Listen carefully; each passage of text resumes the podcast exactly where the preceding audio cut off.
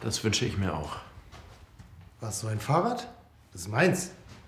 Nein, ich wünsche mir so einen Laden. Ich hätte gerne einen eigenen Laden. Ja, ich habe auch immer von meinem eigenen Laden geträumt. Von meinem eigenen Restaurant. Und jetzt habe ich eins.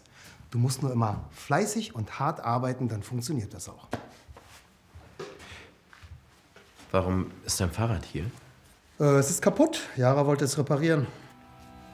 Kaputt. Ja, die Bremse hinten funktioniert nicht. Kennst du dich mit Fahrrädern aus? Mhm. Einen Moment.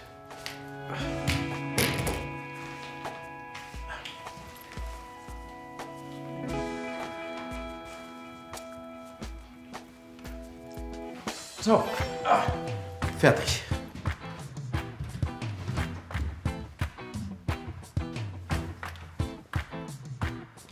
Nico.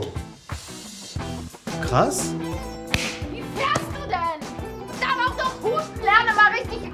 Auto fahren.